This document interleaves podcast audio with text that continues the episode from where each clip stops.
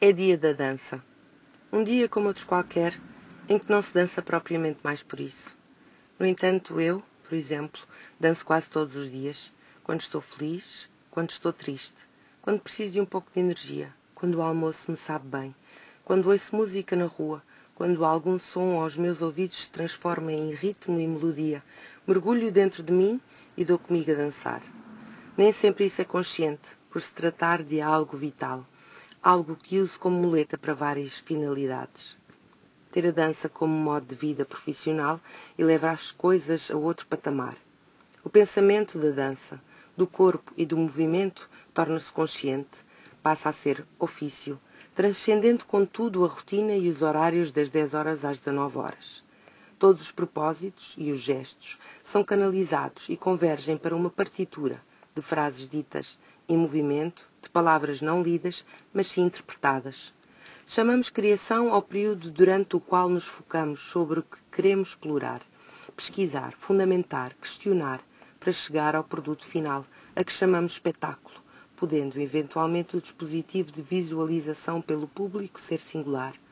Também usamos a expressão work in progress, literalmente trabalho em progresso, para falar de um tempo longo de dúvidas, inseguranças, alentos e desafios, até as luzes se acenderem na ribalta. O nervoso miudinho não nos larga até o último projetor se desligar e ouvirmos o aplauso do público, até fazermos chegar os nossos propósitos a quem o que fabricamos deve chegar. Presentemente, todos nós, o país, o mundo, vivemos num tempo absurdo, surreal, abstrato. Vivemos momentos de confinamento, obrigatório, cujo termo ninguém conhece. E também ninguém sabe que mudanças e adaptações teremos de fazer. Que plano vamos pôr em prática? O B? O C? Talvez mesmo um plano designado por uma letra muito mais avançada no alfabeto. Mas na nossa profissão, o plano A quase nunca acontece. Moldamos-nos às conjunturas adversas, adaptamos-nos a novos guiões e hipóteses de trabalho, descobrimos outros atalhos e soluções. Nestes tempos em que estamos isolados de muita gente, amigos, família, colegas, pessoas que estão do outro lado do mundo ou na aldeia mais próxima, tenho refletido muito. Faça aquilo que vivemos hoje, que lugar terá o corpo? Que faremos daquilo que julgávamos adquirido? O que é que nos propomos concretizar? Penso na minha profissão eu que danço no dia a dia e também vivo de dançar, de representar, de interpretar.